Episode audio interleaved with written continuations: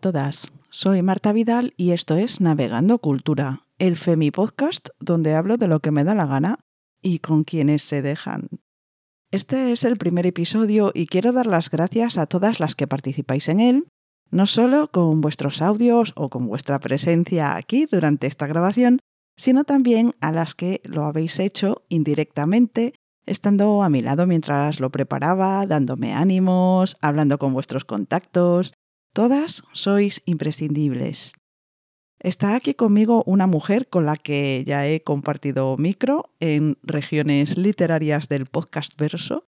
Ella es también española, así que me disculpo porque mi intención es que en este podcast sonemos entonaciones, cadencias, expresiones, acentos de varios países, como reflejo de la diversidad y la multiculturalidad asociada al castellano, la lengua española.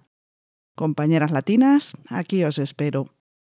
En este episodio, como he venido anunciando en redes, nos sumamos al 11F, el 11 de febrero, Día Internacional de la Mujer y la Niña en la Ciencia, que es al cabo un aspecto concreto del 8M, el Día Internacional de la Mujer, en el que conmemoramos las aportaciones femeninas y el rol de la mujer en la sociedad, a la vez que reivindicamos la igualdad de género y las mismas aportaciones, porque históricamente, con frecuencia, quienes reciben el crédito y el mérito por esas aportaciones son hombres. El 11 de febrero divulgamos y visibilizamos el trabajo y la presencia de la mujer en las carreras de ciencia, tecnología, ingeniería y matemáticas. STEM, STEM, por sus siglas en inglés.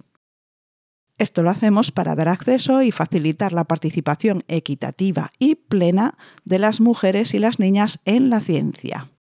Claro, el acceso en sí de las mujeres a las bibliotecas, las universidades, a la formación, en general ya lo hemos ganado, pero queda un residuo cultural, una presión social que dificulta el acceso o el desarrollo efectivo de las mujeres en ciertas profesiones. Buscamos estimular y motivar a las niñas y adolescentes y darles referentes femeninos para que se animen y no rechacen estas carreras. Dicho esto, vamos con esta STEM que está aquí conmigo, Ana Said. ¿Qué tal estás, Ana? Hola, buenas tardes, Marta. Muchísimas gracias por pedirme que te acompañe este Día de la Mujer en la Ciencia y por pedirme que te acompañe en general. Oh. Porque, porque bueno, nos conocimos hace un par de años y conectamos guay en varias facetas de la vida. Así que pues para mí es un, un honor y un placer estar contigo hablando hoy. Me está sacando los colores, ¿eh? Gracias. Qué bonito. Sí, sí que es verdad que has estado ahí desde el momento cero, desde antes de que la idea fuese una idea y yo también te estoy muy agradecida. Pero no hemos venido a hablar de esto. ¿Nos cuentas un poquito de tu carrera profesional? Sí, pues yo eh, soy la típica niña repollo que cuando era pequeña me gustaba todo, me gustaban tanto las, las, ciencias como las letras, yo quería ser escritora en realidad. Y lo eres. Y lo soy en cierto aspecto de mi vida, pero sí que es cierto que a la hora de elegir carrera pues acabé tirando por las ciencias. Eh, siempre tuve claro que ciencias de la salud no, porque soy un poco hipocondríaca.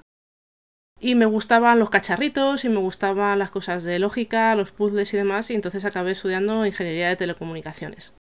Eh, yo quería hacer satélites, porque, bueno, pues cuando tienes 18 años y tienes que elegir carrera y cuál es tu futuro, no tienes la foto completa de lo que hay y eliges un poco al azar a veces. Y cuando me metí en la carrera me di cuenta de que no me gustaba para nada la electrónica. Eh, lo que me gustaban eran las asignaturas más relacionadas con informática. De hecho, si ahora mismo tuviese que volver a estudiar, posiblemente haría informática en lugar de telecomunicaciones. Pero bueno, el caso es que me titulé y eh, pues nada, empecé a trabajar en una multinacional y llevo 15 años trabajando en dicha multinacional como primero ingeniera de soporte en entornos de misión crítica, que le llamaban, que era un nombre así como muy romántico. Y bueno, pues es eso, los entornos de eh, informáticos de todo hoy en día son muy críticos porque efectivamente pues no puedes permitirte que un quirófano se te caiga mientras está haciendo una operación. Ya sabemos todas las que se lía cuando hay una caída telefónica. Entonces, esos son entornos de misión crítica y mi, mi labor era eh, mantenerlos siempre en pie, soportarlos cuando había incidencias y demás. Y después me fui orientando un poco más hacia mm, la consultoría técnica, desarrollo de proyectos y demás. Y bueno, como soy inquieta, pues he pasado a lo largo de estos 15 años por varias tecnologías, siempre me he ido adaptando un poco a las tecnologías, empecé siendo ingeniera de redes, después ingeniera de Linux y ahora mismo eh, soy ingeniera de automatización. Es un tema que está bastante en auge últimamente, esto de hacer que las máquinas hagan las cosas por nosotros para nosotros poder dedicar nuestro talento a cosas más productivas ¿no? que las tareas repetitivas.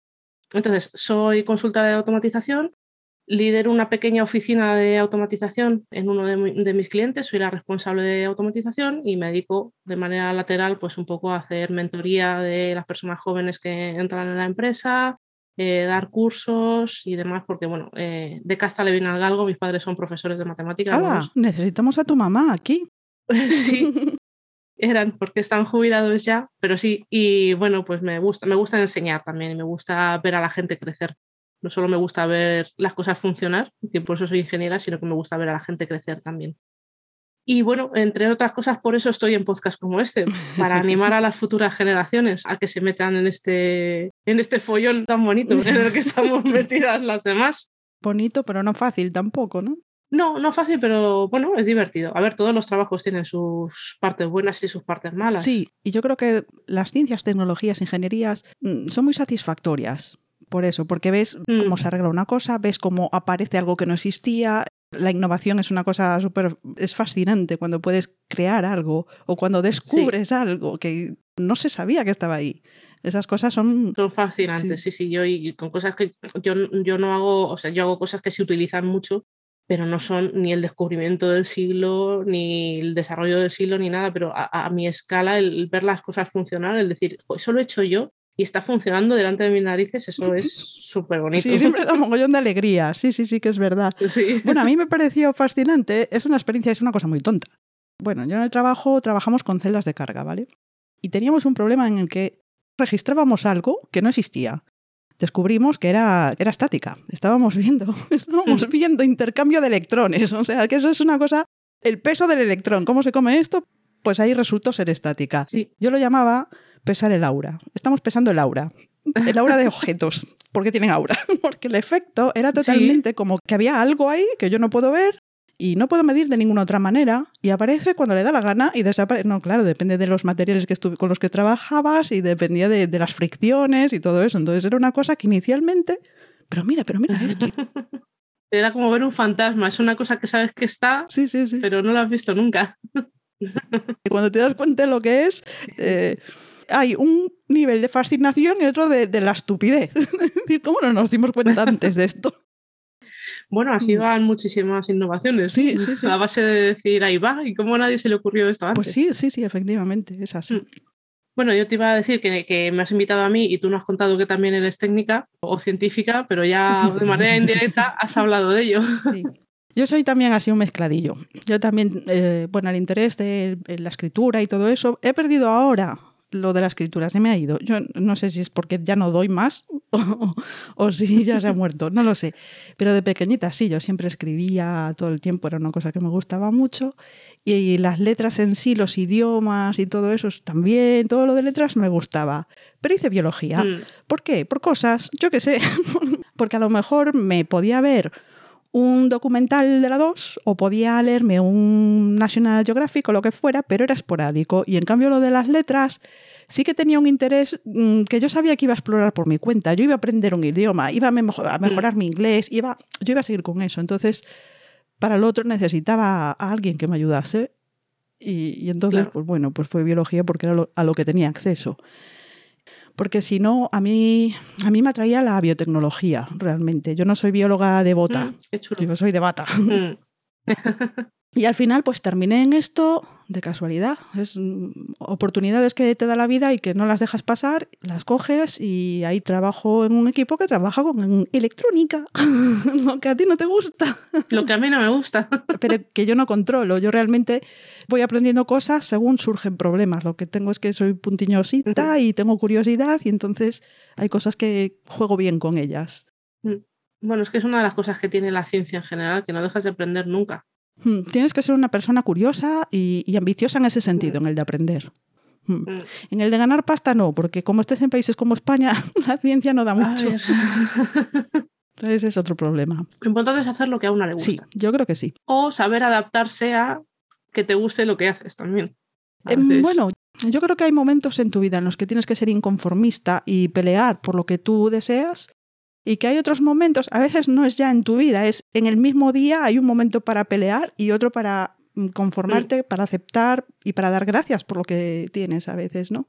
Hay que balancear. Y a veces no dejarte tampoco influir por lo que quiere el entorno hmm. o lo que el entorno espera de ti. Por ejemplo, yo lo veo y lo veo mucho en mujeres que parece que tendemos más a que el, prosperar en nuestra carrera sea ir hacia puestos de gestión dentro de las empresas, a puestos más hmm. organizativos, de jefas de proyecto, de jefas de servicio, cosas así. Y a veces el, el, pensar, tengo 40 años y sigo siendo técnica, te da un poco de, jolín, no sé, a lo mejor tenía que estar aspirando a otras cosas. Como que no tienes ambición. Veía eso y, dije, pero qué narices, si mi ambición es aprender cada vez más de cosas técnicas. A mí no me gusta lo otro. Yo no estudié económicas porque no me gustaba.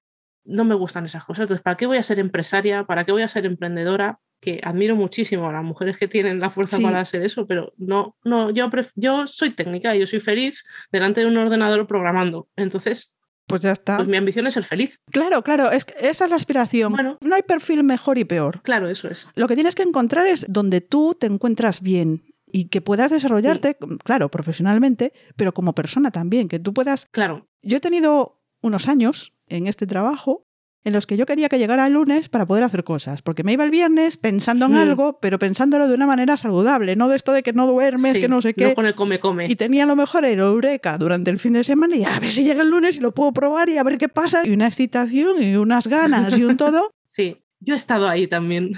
Si puedes conseguir eso y mantenerlo toda tu vida, eso es muy guay. Y no tiene por qué estar en un nivel altísimo, más pagado, pues a lo mm. mejor no, a lo mejor ganas menos pero eres más feliz. Claro, eso es. Bueno, vamos a dejar hablar también.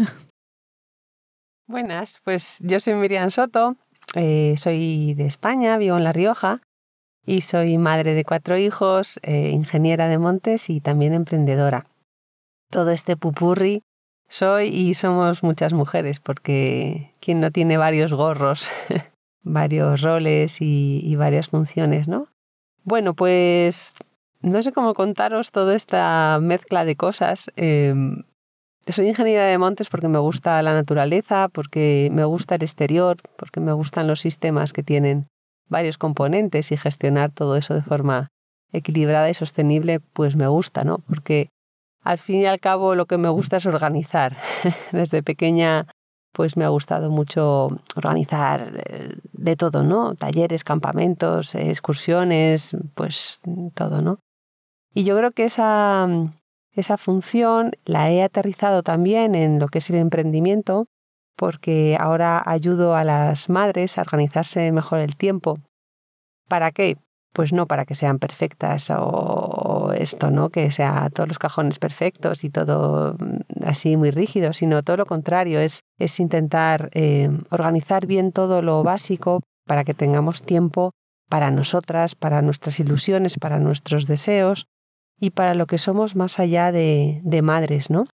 Que dentro tenemos una mujer y dentro tenemos un, un alma, una persona que pide tiempo para ella, ¿no? Entonces, bueno, pues esto es lo que, lo que compagino ahora con mi trabajo de ingeniera y con mis cuatro hijos, que tengo cuatro chicos. Así que estoy entretenida, como me suelen decir. Me dicen, Miriam, ¿tú cómo lo haces, no? Y bueno, esa fue la pregunta que motivó también un poco mm, ponerme a todo esto del emprendimiento, que es un camino muy bonito porque te relacionas con gente con inquietudes también como tú, con gente que se echa para adelante, que aprende constantemente y, eso es muy, muy enriquecedor. Así que un poquito de todo, un poquito de gestión, un poquito de ciencia, de ciencia forestal, de, ciencia biológica, de intentar poner sentido común a, los, a las cosas que gestiono y, y paciencia con los hijos, también educación pues respetuosa y, y bueno, y a veces enérgica porque es como un pequeño equipo de fútbol, o como quieras llamarlo.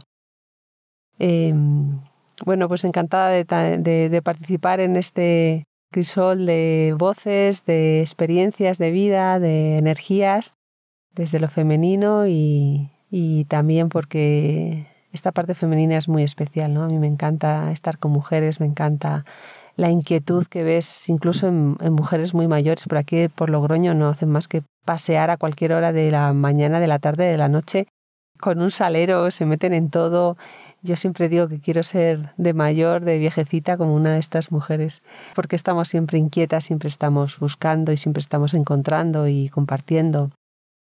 Así que desde ese compartir, pues, pues oh, hago este audio y, y para que sea mezclado con todas otras voces y experiencias. Un abrazo fuerte.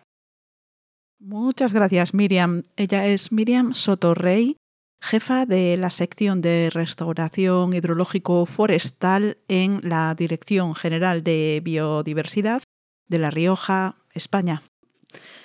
Un perfil que es totalmente diferente, a ella sí que le va lo de la gestión, organización y todas esas cosas, pero que es natural, que, somos todas diferentes, ¿no? Y ella lo vuelca, además, en su vida, ¿no? Está tocando aquí muchos temas totalmente femeninos la maternidad, eh, los hijos, que además lo menciona como un equipo.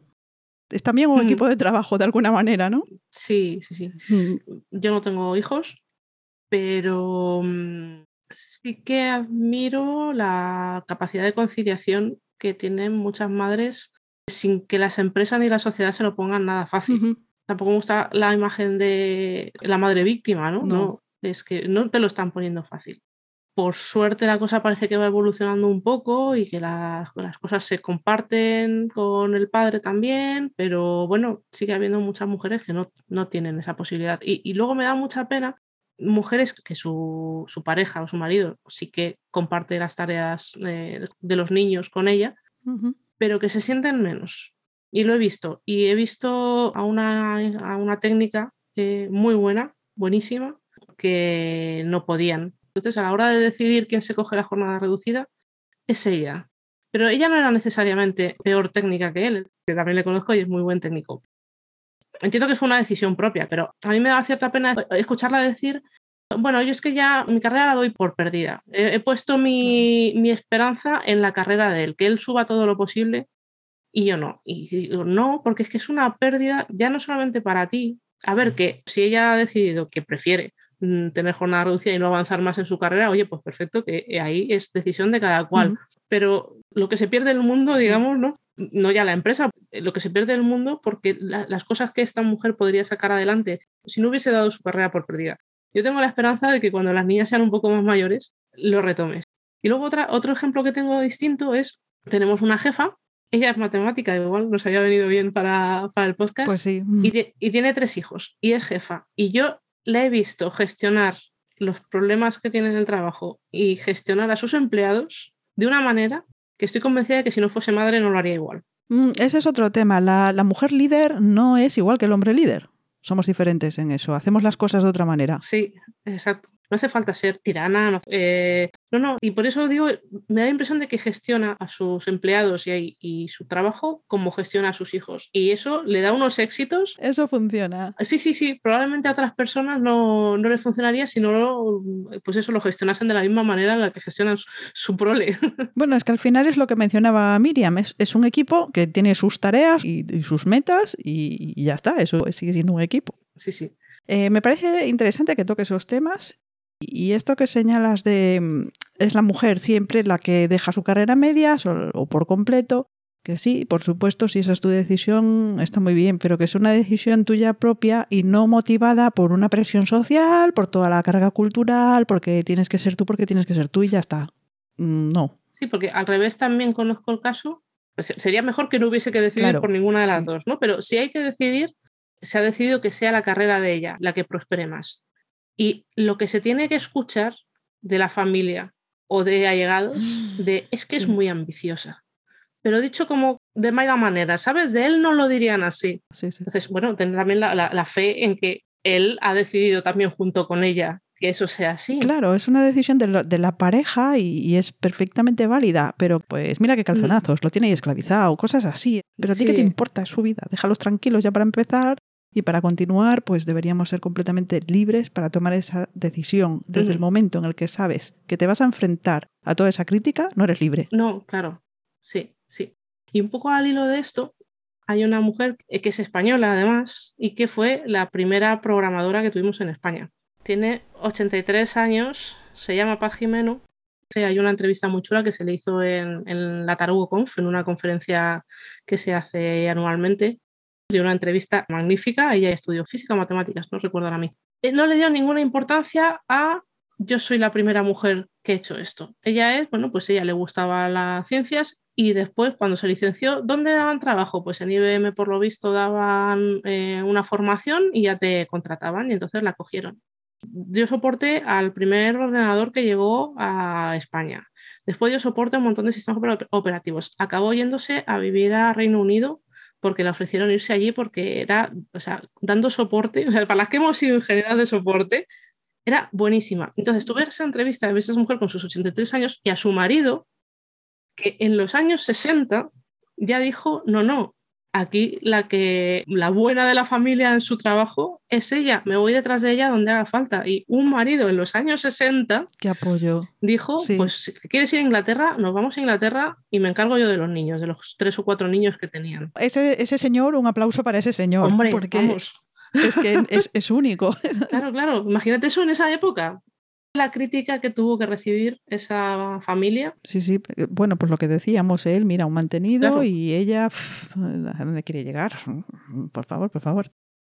Y eh, y llegó. y llegó y abrió camino. Eso digo yo, ellas son nues- nuestro Claro. ejemplo a seguir y son las que nos están abriendo a nosotras Sí. el paso. Eso es. Pues eso, el acceso a la universidad ya lo tienes. Sí. Cuando otras antes Claro. tenían que Mm. pelear por eso. Una vez que pelean por eso, vale, ahora ya hay el acceso, pero ahora puedes sacarte un titulito y ala, para casa a barrer, que es lo tuyo. Pues no me da la gana, yo quiero quedarme aquí investigando y así, poquito a poco. Mm. Pero queda todavía camino por recorrer Mm. y eso se ve en las Claro. estadísticas. No he mirado en concreto, pero Claro, luego ya es que encima entramos también en las diferencias de clase. No todo el mundo puede acceder a la universidad, no todo el mundo tiene la facilidad de acceder a la universidad y se pierde muchísimo talento por eso. ostras, sí se pierde, claro que sí. Claro, y, y, eh, ahora igual hay menos, pero antiguamente si eran cuatro hijos y solamente uno podía ir a la universidad, no iba a ir la niña. No, no, no, claro, claro, Claro. va el hombre, va el hombre, eso está claro. Poco a poco, pero sí, eso ya da para otra charla. Hoy vamos a hablar de mujeres en ciencia ya, de, de problemas de clase, da para otro programa. Seguimos con estas chicas entonces, a ver qué nos han enviado. Sí. Hola, saludos a todas, científicas y no científicas. Mi nombre es Laura, en redes conocida como Laura GW Messer, por mi parte de escritura, pero también tengo mi parte científica. Y es que yo soy graduada en química por la Universidad de Zaragoza y después de hacer unas prácticas en empresa, me hice un máster de nuevos materiales con la Universidad del País Vasco y la Universidad de Cantabria. Entonces, bueno, mm, he trabajado y estudiado en, España y lo que hago en mi trabajo, que es lo que me gusta, es la parte de investigación y desarrollo. Elegí la carrera de la química y después de la ciencia de materiales porque era lo que más se parecía pues a la parte, digamos, creativa de, de, la escritura, que era conseguir cosas nuevas. Claro, yo de, de pequeña lo que quería era tener un dragón y cuando descubrí que existía la carrera de biotecnología y todos los temas de genética, estuve pensando en cómo se podría crear un dragón in vitro. Sí, así se llega a la ciencia. Entonces, bueno, en mi trabajo ahora mismo estoy en una startup muy pequeñita y tengo peso pues en las decisiones que, que, se toman. No tengo personal a cargo porque somos prácticamente cuatro gatos. Y bueno, también aparte de todas las tareas de laboratorio que tienen lugar pues en este tipo de, de trabajos, pues hay que ocuparse de cosas menos glamurosas, digamos, como averiguar a dónde van los residuos que se usan y hacer inventarios del equipo que tienes en el laboratorio. Así como anécdota de algo relacionado con la ciencia, Quizá una de las cosas que más me ha marcado fue cuando mi profesora de Ciencias para el Mundo Contemporáneo, una de estas asignaturas un poco raras que se estaban haciendo, no sé si se siguen dando ahora en los institutos, nos contó que todo el tema del ADN, de cómo Watson y Crick se habían llevado el premio Nobel por determinar la estructura de doble hélice del ADN, no habría sido posible sin Rosalind Franklin, que fue la científica que tomó la, fotografía de difracción de, de rayos X, porque un compañero de trabajo enseñó la fotografía que ella había tomado sin su consentimiento a Watson y Crick que fueron los que pues confirmaron su hipótesis y tal, y ella no recibió el Nobel, tardó muchos años en recibir el crédito que se merecía porque era la que había estado sacando adelante todo, bueno, lo típico que suele pasar. Eh, se menosprecia a las mujeres y el trabajo que hacen. Mm, por desgracia sigue ocurriendo, quizá no tanto como antes, pero se sigue dando. Y bueno, animar a las niñas, a las mujeres a meter la cabeza en la ciencia, en las STEM, que por suerte esto ahora va un poquito mejor, pero sigue siendo necesario afianzar en posiciones de, de dirigir proyectos y esta clase de cosas, porque si la ciencia es difícil, es mucho más difícil dedicarse a ella siendo mujer. Un saludo. Muchas gracias, Laura. Bueno, me parece brutal. Laura nos incita a la ciencia con dragones. es como lo tuyo con la biotecnología, como te gustaba la ciencia ficción. Eh, sí, sí, sí, es que yo escucho esto y es... Claro, a mí me gustaban los extraterrestres y todo eso, por eso quería hacer satélites, para ver si en algún momento me podía comunicar con ellos. Em, hay una cosa que comenta Laura que me recuerda y, muchas veces me ha recordado todo lo que hablamos siempre cuando hablamos de las mujeres en ciencia. Eh, escuché una vez a una cocinera y es igualmente válido porque las mujeres siempre han estado en la cocina, pero los cocineros famosos son hombres. Y ella decía que las mujeres tenemos que pasar dos veces para que se nos vea.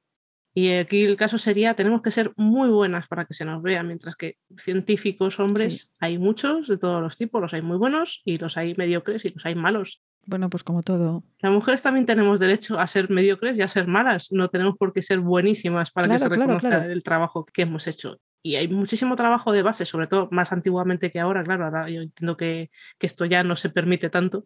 Muchísimo trabajo de base de estaban las mujeres detrás haciendo cosas, pero luego el que firmaba era el hombre, claro. Siempre es el hombre. Mm. Sí, sí, sí, sí. Y a todo el mundo le parecía bien. Sí, sí, mm. es que era, vale, bueno, pues son cosas que pasan. Lo normal. Es lo normal. Claro. Pues gracias Laura por esa inspiración dragonil, que me parece muy interesante y con la que también me identifico, porque bueno, yo disperso muchísimo. Y con dragones me puse a desarrollar cómo sería el ciclo vital de un dragón para mi universo en el que no había dragones. El repaso estuvo muy bien, muy bien, lo estaba estudiando ahí. Mm, soy súper fan de unos hilos que hacen en Twitter eh, Miles, que es súper fan de Star Wars y demás, y es muy buena divulgadora científica, y hace unos hilos sobre cómo serían los unicornios, cómo serían los dragones biológicamente eh, hablando si existiesen. Eh, bueno, algunos de los seres que salen en Star Wars en las últimas pelis, también, cómo serían y por qué son verdes y de tal manera. Bueno, pues porque esos hilos son flipantes. Aparte de que ella divulga en general eh, ciencia y lo hace muy bien, esos hilos a mí en particular, como por mi parte friki escritora, me, me, encantan. Claro, está orientado para esa parte sí, sí, escritora. Sí, sí, tal cual. Y vamos a continuar con nuestro viajecito. Hola, soy Telma Alvarado Orellana y soy licenciada en química y tengo una maestría en docencia universitaria. Soy de Guatemala, de la ciudad de Guatemala, y ejercí mi profesión como docente universitaria en la Facultad de Ciencias Químicas y Farmacia de donde soy egresada. Trabajé durante 26 años en la docencia y en la investigación. Trabajé con estudiantes de diferentes carreras, químicos farmacéuticos, químicos biólogos, biólogos, nutricionistas y también químicos. Posteriormente fui maestra profesora titular y mm, también fui jefa del Departamento de Análisis Inorgánico, directora de la Escuela de Química, así como también pertenecía a la Junta Directiva de la Facultad, eh, tanto como vocal estudiantil como em, profesora, como representante de los docentes, como vocal segundo de la facultad. En los últimos años también me dediqué a la investigación sobre la contaminación del aire en la ciudad de Guatemala. Tuve el honor y el gran gusto de haber montado el laboratorio de monitoreo del aire de Ciudad de Guatemala.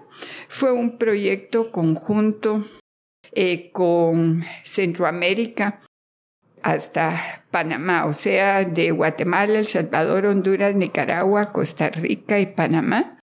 Tuvimos eh, el patrocinio de una institución suiza, Swiss Contact, y entonces establecimos la metodología y los seis países teníamos la misma metodología. O sea que nuestros eh, resultados se podían comparar. Establecimos seis estaciones de monitoreo en la ciudad de Guatemala y probablemente la mayor contaminación estaba en partículas totales en suspensión, así como partículas menores de, de 10 eh, microgramos. Lo que fue muy positivo fue que en realidad en ningún momento en la ciudad de Guatemala nosotros encontramos plomo en el aire porque hacía unos años se había eliminado eh, la gasolina con plomo. El proyecto dejó de subvencionarlo esta institución suiza a partir del año 2000. Coincidentemente, ese mismo año me jubilé yo de la universidad y tengo ya 22 años de estar jubilada. Tengo 73 años de edad, estoy próxima a cumplir los 74 años de edad y pues ha sido muy satisfactorio el desempeño de, mi profesión. Una de mis grandes amigas y también colega egresada de la facultad. Es química y también fue docente. Es Yolanda Paredes. Ella es una persona que también se dedicó a la docencia y también trabajamos juntas en lo que fue la implementación del proyecto de contaminación del aire de la ciudad de Guatemala. Es una persona excelente como persona, como profesional, como docente. Tuve el gusto de tener también grandes docentes, tanto eh, femeninas como masculinos. Una persona a la que yo admiré mucho fue a la licenciada Sara Monzón, que fue mi profesora de química orgánica y era una mujer fabulosa. Muchas gracias. ¡Wow! ¡Qué entrañable! Muchas gracias a usted, señora Telma. Gracias porque usted es un ejemplo para todas nosotras. Tiene una carrera impresionante y además en tiempos anteriores a los de ahora. Ha dicho que tenía 73 mm, años. Y, cuando esta señora estaba en la universidad, pues yo estaba naciendo. Claro. Era un bebé. Y ella estaba, estaba ya en la universidad. Claro. Eh, mm. ella también tiene un marido que, le, que la ha, dejado, ha permitido, porque en ese momento sí podía un marido no permitirlo. No sé cómo estaba la situación en Guatemala. Claro, nos falta contexto ahí. Pero en España... Mm, Yo tengo cerca el caso de mi madre, que mi madre estudió físicas también y tiene 72 años, va a hacer este año. la misma quinta son de la misma quinta. Y mi madre estudió físicas porque mi abuela se dio de tortas con todo el mundo para que mi madre estudiara físicas. claro, es que sí. Claro, porque. Muy difícil. Y, peleó y además mi abuela se quedó viuda súper joven, se quedó viuda con 36 años. Y sacó a dos hijos adelante de ella sola, trabajando como enfermera, también trabajando en áreas de, ciencias. Y bueno, pues ella ya lo, lo dejó todo, digamos, ¿no? Para que mi madre pudiese ir a la universidad y tener la carrera que quería. O sea que, en esa época tenía todavía más valor del que tiene ahora, Sí, que sí, las mujeres sí. en la Sí. universidad. Y en Guatemala, mm, a lo mejor más que aquí, incluso, no sabemos cuál es el contexto allí, pero mm, Eso se puede invitar en algún otro programa, traer mujeres de allá y, y estudiar un poco el contexto que tenían entonces, el que tienen ahora. mm, Así que ya sabéis, compañeras latinas, las guatemaltecas, aquí tenéis la llamada y todas las demás, Eso. porque queremos saber. queremos saber que tenemos una visión muy, muy sesgada. De... Claro, y tendemos a pensar que todo funciona como allá de donde somos. Pensamos, es distinto, pero cuando tenemos que hacerlo de, de forma aplicada, cuando hablas con una persona de otro lado, asumes cosas que a lo mejor no son. Vivimos en nuestro ombligo. Iba a decir que yo, yo busqué, yo la busqué, me, me está dando Telma Alvarado Orellana, ¿no? Y a quien encon- encontré encajando en ese papel es a Telma Gallardo, que es el apellido del marido. Entonces, como científica, está firmando las publicaciones con el apellido del marido. Yo no sé si esto era una condición que tenían allá o qué. ¿Y es que cambian su apellido al casarse, como los anglosajones? ¿O es que era así porque no podía firmar de otra manera? Yo con quien hablé es con la hija, con Paola, que va a estar aquí en el próximo episodio. Mm, Y lo que decía es que pensaba que no había ningún, no había obligación desde la universidad, que lo elige ella, pero no sabía mm, por qué lo elige. Ya, si es porque le gusta más que el suyo o tipo nombre artístico casi, ¿no? Eh, en, en España había mucha señora D. Que nos espantamos de off-red, pero señora D. Sí, sí, yo, yo eso la primera vez que lo vi en el buzón de mis abuelos me llamó muchísimo la atención. Mi abuela era tal, tal, tal, de Saiz. Tiene- ahí Sí. en propiedad, es que Sí, sí, me llamó mucho la atención, sí. Hemos evolucionado mucho, pero nos falta mucho por evolucionar sí, todavía. sí. Pues eso, muy impresionadas. Y continuamos. Muy buenas a todos los escuchantes de este podcast. Me llamo Sonia Roca y os hablo desde A Coruña, en Galicia. Antes de nada, mostrar mi agradecimiento por haberme invitado a participar en este capítulo del podcast. Soy graduada en enfermería y diplomada en educación social y trabajo como enfermera en la unidad de cuidados intensivos cardíacos del Hospital Universitario de A Coruña. Mi labor es básicamente asistencial, pero la verdad es que también he desempeñado labores docentes de manera profesional y también he participado en trabajos de investigación que fueron publicados algunos de ellos en revistas de enfermería y también intervenido en congresos de enfermería y de cardiología. La verdad es que me incliné por la enfermería porque a los 18 años no tenía la madurez suficiente para saber exactamente a qué me quería dedicar en la vida, pero sí tenía claro que me atraían las profesiones relacionadas con la salud, con las humanidades o con la psicología. Así que hice primero enfermería y luego educación social. En Galicia tenía más opciones como enfermera que como educadora, así que tiré por ese lado y la verdad es que mi trabajo me apasiona, aunque tampoco descarto trabajar en un futuro en algo relacionado con la educación para la salud y poder así aunar mis dos líneas de formación. Que la enfermería es una ciencia puede sonar raro a personas ajenas a esta profesión, pero lo cierto es que desde mediados del siglo pasado está reconocida como tal, ya que tiene un marco teórico específico sobre el que se basa la práctica asistencial y un método científico propio de actuación, el PAE o proceso de atención de enfermería.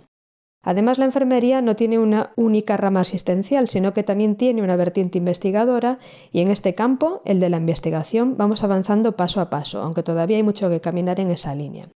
Si hablamos de enfermería como ciencia o incluso como profesión, cabe destacar la figura de Florence Nightingale, enfermera, escritora y estadística británica, considerada como la precursora de la enfermería profesional contemporánea y creadora del primer modelo conceptual de la enfermería.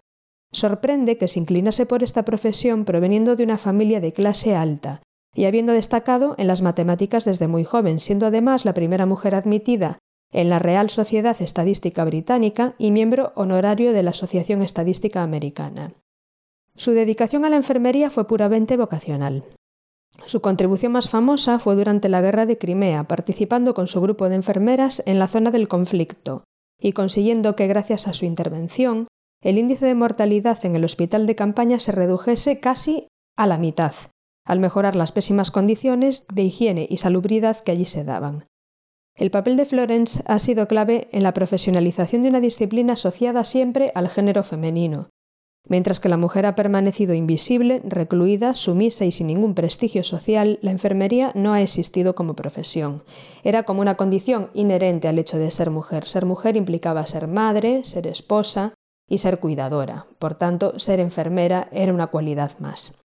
Hoy en día podría decirse que aún existe una brecha de género, ya que a pesar de que la enfermería es una profesión mayoritariamente femenina, más aún que otras profesiones sanitarias anteriormente masculinas, entre comillas, como la medicina, que es un campo en el que cada vez las mujeres van ganando más terreno, lo cierto es que todavía a día de hoy, al menos en España, son proporcionalmente más los hombres enfermeros que ocupan cargos directivos o de responsabilidad máxima que mujeres enfermeras, cosa que como sabemos ocurre si no en todas en la mayoría de las profesiones.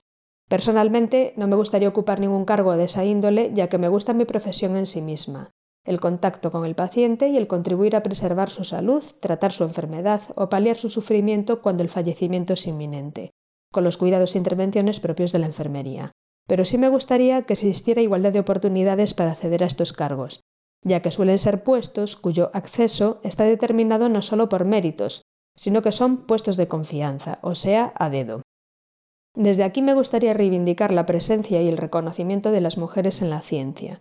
Aunque no es el caso de la enfermería, las niñas muchas veces se autoimponen barreras de género a la hora de plantearse una opción profesional, entre otras cosas por falta de modelos representativos. Me gustaría que esas barreras fuesen cada vez más pequeñas para que la mujer ocupe el lugar que merece y que todas las niñas puedan ser quien quieran ser. Un saludo y un abrazo muy fuerte a todos. Qué bien habla Sonia. Sí, ¿verdad? Se ve que da discursitos en los congresos y cosas de esas. Qué bien habla. Pues fíjate que yo la voy a poner aquí en evidencia. Porque, Vaya hombre. porque se lo tiene muy callado y además de participar en estos congresos y prepararse las cosas mucho, esta chica, además de todo esto, fue campeona de España en triatlón en 2021. Jolín. Solo en nuestro grupo de edad, dicen su grupo de edad, pero es el nuestro. Pues que- madre mía. Además de todo esto, pues se dedica bastante al deporte, le, le gusta, lo disfruta y lo hace bien. Vaya máquina. Sí, sí, sí, es muy eficiente ella. Así que gracias Sonia por colaborar. Ella ha estado antes en un podcast también. Me lo ha recordado recientemente, que es un podcast que puede resultar de interés. Es, eh, lo lleva la Asociación Española de Enfermería en eh, Cardiología. Y por supuesto hay un montón de mujeres. Hay varones allí, pero claro, Hmm. es enfermería. Entonces hay muchas mujeres también. Y vamos al meollo, los roles de género. Uy, tiene mucho meollo, ¿eh? Todo lo que ha contado Sonia tiene muchísimo Sí. meollo. Ta- Empezando porque la enfermería no se considera una ciencia, que ya es mm, tela con lo que tienen que estudiar y, y- y lo que manejan en sus manos, que parece que enfermería es solamente cuidar y bueno, es que si se equivocan poniendo una inyección la lían, o sea, no es tan trivial. Tienen muchísimos conocimientos científicos, sí, sí. Y me parece también mm, interesante y relevante lo que menciona de que el- la enfermería es una carrera femenina ahora que ya es una carrera y además es ciencia ahora que ya es ciencia, que ha tardado, ha tardado. Sí, Eh, sin embargo, los puestos de responsabilidad, los puestos del reconocimiento, los puestos de importancia, los puestos del dinerito, sí, son de varones. como en ¿Qué todo. está pasando ahí? Y aquí pasa al contrario que en otras carreras como puede ser la- las ingenierías, que hay menos, menos mujeres que hombres, en enfermería hay muchísimas más mujeres que hombres, y yo creo que los hombres que hacen enfermería también reciben su dosis de crítica y su dosis de bullying a veces. Pues que seguro, No, a lo mejor era menos. a ver, ha pasado mucho tiempo, ahora menos, espero que menos, pero yo recuerdo cuando yo estaba en el instituto, algún compañero mío que quería ser enfermero y era, es que eso es una carrera de Tenía que tías. ser médico. Claro, claro, tenías que ser médico y decía, no, es que a mí me gusta, aparte de la ciencia como tal, yo quiero cuidar a la gente. Me, le gustaba tanto la parte humanista de la Hmm. carrera como la científica, ¿no? Que él no quería ser médico, quería ser enfermero. Entonces, pues lo mismo, ¿por qué tenemos que estar en esa, no? Claro, es lo que decíamos, que comentabas, bueno, pues yo no quiero un puesto de, de gestión, de organización, en cambio a Miriam le gusta organizar. Sois diferentes y Claro. cada una le interesa lo que le interesa. Bueno, pues este señor no quiere ser médico, quiere ser enfermero y ya está. ¿Y, qué pasa? ¿no? Lo malo es que haya, pues eso, esos enchufismos o esos techos de cristal, incluso en carreras mayoritariamente femeninas. Eso es, es alucinante. Son ejemplos muy buenos para visualizar el problema que tenemos. Ahí lo ves más claro, porque si todas somos mujeres, los cuatro hombres que hay, los cuatro están en los puestos y además a dedo. Claro. Pues no sé, coincidencia no parece. Es un poco. Pero eso es lo que está pasando en todas partes y en parte es por la carga cultural que hay detrás de todo eso, ¿no? Que interiorizamos Mm. que esto lo puedo hacer y esto no, y ya está, y no es cierto. Mm. Niñas que escucháis, podéis hacer lo que queráis. Y niños también, y niñas también. Y al revés igual, ¿eh? porque ahora parece que está de moda que las niñas sean científicas y también he visto cierta presión para que las niñas hagan una ingeniería o hagan em, una carrera de matemáticas, por ejemplo, que ahora está muy de moda porque ahora está muy en boga todo lo que es la ciencia de datos claro, sí, sí. relacionada con Big Data, eh, inteligencia artificial, eh, Machine Learning y demás. Entonces, la presión para que, como está de moda y además tienes que ser una mujer muy empoderada, tienes que estudiar ingeniería matemáticas. No, mira, estudia lo que te dé la Claro, gana. lo que quieras. Claro, si te gustan, hazlo. Claro. Pero tampoco te sientas obligada. O sea, puedes hacer lo que quieras. ¿Que te gusta? Hazlo. ¿Que no te gusta? Pues no lo hagas tampoco por la presión externa. Claro, claro. Yo creo que a eso es a lo que hay que llegar, a que cada una pueda elegir, que tenga la libertad de elegir su camino. Que bueno, que ahí también hay que, hay que meterse en las facilidades que cada país te da para, para estudiar una carrera o no estudiarla. Claro, y las familiares. todo, y- ¿no? Las, las opciones que, que- de las que dispones realmente. Porque, claro, en el papel es todo muy bonito, pero luego no funciona. Sí, también aprovecho para meter la cuña de que la universidad no es la única vía. Claro, Ah, Yo soy universitaria, pero la universidad no es la única vía para aprender. Y menos hoy en día que se puede aprender en muchísimos sitios, Sí, hay sí, sí. internet, o sea, tenemos un acceso a la información tremendo y hay gente validísima que no ha hecho una carrera, pero tienen tal capacidad de aprendizaje que no la necesitan. La carrera te da ciertas cosas que no te da el estudiar por tu cuenta, pero también a veces te quita tiempo de, de, de hacer otras. Sí, a sí, otras es verdad. porque la mitad de lo que estudié en la carrera no me ha servido para nada ahora mismo. O sea, me ha servido para sentar la cabeza, pero no lo uso. estás diciendo a mí, mi carrera, ¿qué he hecho yo que mi carrera? mi carrera no he hecho nada. Claro, por eso. Sí que me ha no, dado- no es la única vía tampoco. Claro, hay más vías. A mí la carrera lo que me ha dado es una Mm. metodología, es una manera de mirar los datos, e- ese tipo de cosas que me da una facilidad. Pero es que eso lo puedo aprender por otro lado. Tengo otras Claro. vías para aprenderlo, ¿no? Y Mm, Lo importante es tener el- la sed de conocimiento, ¿no? Que dicen, te apetece aprender, encontrarás la manera de aprender y de y encontrar que luego si eres una persona más manual, el aprendizaje también puede ser manual. Y que hay tareas que no requieren eh, toda esa carga intelectual, porque estamos hablando ya de eso, de carreras científicas, hay una carga intelectual importante, pero hay tareas Mm, pues eso, más prácticas, que, que- que son muy relevantes también. Yo creo que aquí también, También hace muchísima falta. claro, y que, que es necesario, alguien tiene que hacerlo. Y creo que aquí entramos Sí. también en el problema de lo, que, de lo que se establece culturalmente como lo que está bien, lo que está mal, lo que es bueno, lo que es malo, lo mejor y lo peor, las jerarquías y todo Mm, sí. eso, que no se le da importancia a Ujú. puestos que, que son relevantes. Todos lo son. Sí, sí. Yo conocí una vez a un hombre y pues hablando de, ay, ¿a qué te dedicas? Me dijo, pues yo tengo el puesto más importante de mi empresa. Dije, sí, ¿cuál es? Y me dijo, soy jefe de mantenimiento. Dije, pues sí. Es que si- Ah, si no funciona nada. Ujú, ujú, No le falta O razón. sea, que menos elitismos. Sí, sí, sí. Todas las ruedas del engranaje son necesarias para que las cosas funcionen. Y ninguna es menos que otra. Es otra de las cosas un poco que hablábamos antes también de eh, diferencias que hay a veces todavía en, eh, laboralmente entre, entre hombres y mujeres, o por lo menos en las- en la ingeniería, que es lo que yo conozco, o la tecnología. Si una mujer es o, o da la impresión de ser vaga, es que, claro, es que no le gusta la tecnología. Es que a las mujeres no les gusta la tecnología, que he oído yo Lo muchas ponen en el ADN. Yo me hice un tajo, me miré el ADN y, y lo ponía ahí, estaba muy claro además. Sí, sí. Si hacemos una estadística de cuántas mujeres trabajamos aquí o trabajamos en esto y cuántos hombres y comparamos a cuántos se puede tachar de vagos en un lado o en otro, a lo mejor nos sale como mínimo lo mismo. Claro, claro, sí, sí. Bueno, No, no hace falta que seamos perfectísimos. en realidad, en algunos ámbitos no me espero que salga lo mismo. Porque cuando tienes que pelearte Ya, para que te den acceso por tu género, quien está ahí ya está para dar el callo. sí. Entonces aún le vas a ir más mal parado el otro lado. Sí. Sí, sí, sí. Pero bueno, en igualdad de condiciones, evidentemente, vas a tener gente muy trabajadora y gente muy vaga, sean mujeres, hombres o, o personas no binarias, da igual. sí. Y dejamos ahí, bueno, pues eh, quien quiera investigar un Sí. poquito a Florence Nightingale. Que aprovecho para decir, jolín, las mujeres victorianas. Sí, ¿eh? es que además hay una colección de ellas sí. que... Es que abrieron muchísimo camino y bueno, el Reino Unido, porque bueno, pues era la, potencia ¿no? en aquel momento, pero eh, claro, por comparativa, Ada Lovelace, que es en mi campo la que se considera la primera programadora, eh, creo que era cinco años mayor que Florence Nightingale, o sea que estuvieron ahí, ahí su mentora fue, el, creo, la primera mujer en formar parte de eh, la Royal Astronomical Society en Escocia. Wow. Su mentora. Claro, todo esto viene, claro, las mujeres con un entorno noble, mm, familias ricas y demás, ¿no? Obviamente. Son mujeres que tienen su habitacioncita. Hay los recursos, claro. haciendo referencia a otra victoriana. Sí. su habitación. tienen los recursos y, tienen el tiempo y tienen el acceso, aunque sea duro, porque el, acceso habría que, ver cómo fue la historia de cada una para ver cómo, cómo mm. acceden realmente, ¿no? Porque, pues miren, esa cita que hacía, que era de Virginia Woolf, una habitación propia, que e, ella lo de, lo de escribir le viene también de que la familia era del rollo intelectual del momento, ¿no? Claro. Y, tenían pasta y tenían una mega biblioteca en la casa, pues porque el padre también leía, la mamá también.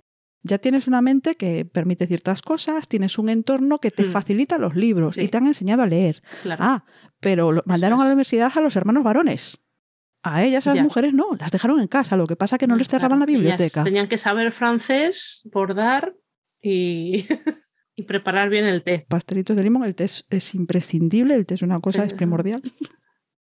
Sí, sí, eran así muy renacentistas, ¿no? De alguna manera, porque yo de Ada Lovelace también leí que ella, ella se, se refería a sí misma como científica poetisa. Pues porque todas tenían que, Claro, le dabas a todo, ¿no? Sí, sí, ah, pero no cojas un ensayo, un ensayo ya, no, eso es de hombres, eso no, puede ser. Eso ya, eso ya es otra cosa, pero bueno, sí que es verdad que abrieron muchísimo camino, de hecho todo esto desembocó al final en, las sufragettes y demás. También, claro, claro. Mm hubo un cambio, hubo un cambio importante que nos permite a nosotras ahora estar hablando de nuestras carreras con, un título, con un reconocimiento y aún queda por hacer. Sí. Aún queda trabajo por hacer. Vamos a ver qué más nos cuentan estas señoras que andan por aquí. Vamos allá. Hola, soy Alegani Fernández y soy una persona no binaria en ciencia. Y como aún no tenemos un día que se nos reconozca, me tomo este espacio también para decir que no todas las personas con vulva son mujeres, porque las personas trans y no binarias también existimos y somos válidas en todos los espacios, incluyendo en STEM. Soy de Chile y realicé mi doctorado en microbiología marina en Alemania, donde sigo viviendo. En mi doctorado trabajé con bacteriófagos, virus que infectan bacterias. Solo bacterias son inocuos para el ser humano. Y los virus, así como otros microorganismos, se encuentran de forma natural en todos los hábitats y ambientes dentro de nuestro planeta, incluyéndonos. En el caso de esta tesis estuve estudiando eh, la comunidad viral que habitaba en el Mar del Norte y estuve investigando cómo se diferencian dentro de la comunidad desde la costa hasta el mar abierto. Así la comunidad de eh, virus que habitaban en la zona que tiene una influencia más riberina era diferente, por ejemplo, al de mar abierto, tanto en diversidad como en cantidad. Para este estudio utilizamos técnicas de bioinformática donde estudiamos los viromas que se llama, que es el estudio de todo el material genético de la comunidad viral de un espacio. Y esta información nos entregaba, por ejemplo, el saber quiénes son y qué podrían estar haciendo dentro de este ambiente. También estuvimos buscando sobre eh, los genes que podrían portar estos virus, por ejemplo, los de patogenicidad que al infectar una bacteria podría darle esta capacidad patógena y causarnos enfermedad, como ocurre, por ejemplo, con la bacteria Vibrio. Eh, para tranquilidad no encontramos ningún grupo que estuviera causando un problema dentro del mar, pero es súper importante estar monitoreando, bueno, ahora queda súper claro por qué, estar monitoreando qué virus habitan en los lugares y cómo estos podrían eh, ser eh, influencia para gatillar diferentes enfermedades.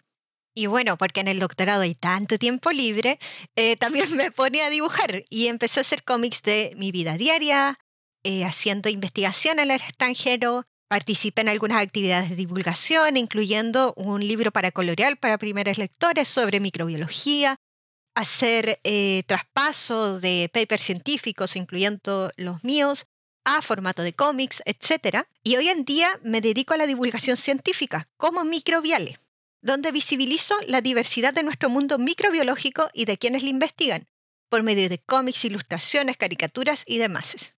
Siempre he amado la ciencia y también las artes visuales. Y hoy me alegra que puedo complementar ambas en formatos en que estas disciplinas pueden dialogar. Eso me enriquece mucho poder integrar estos amores de formas tan orgánicas.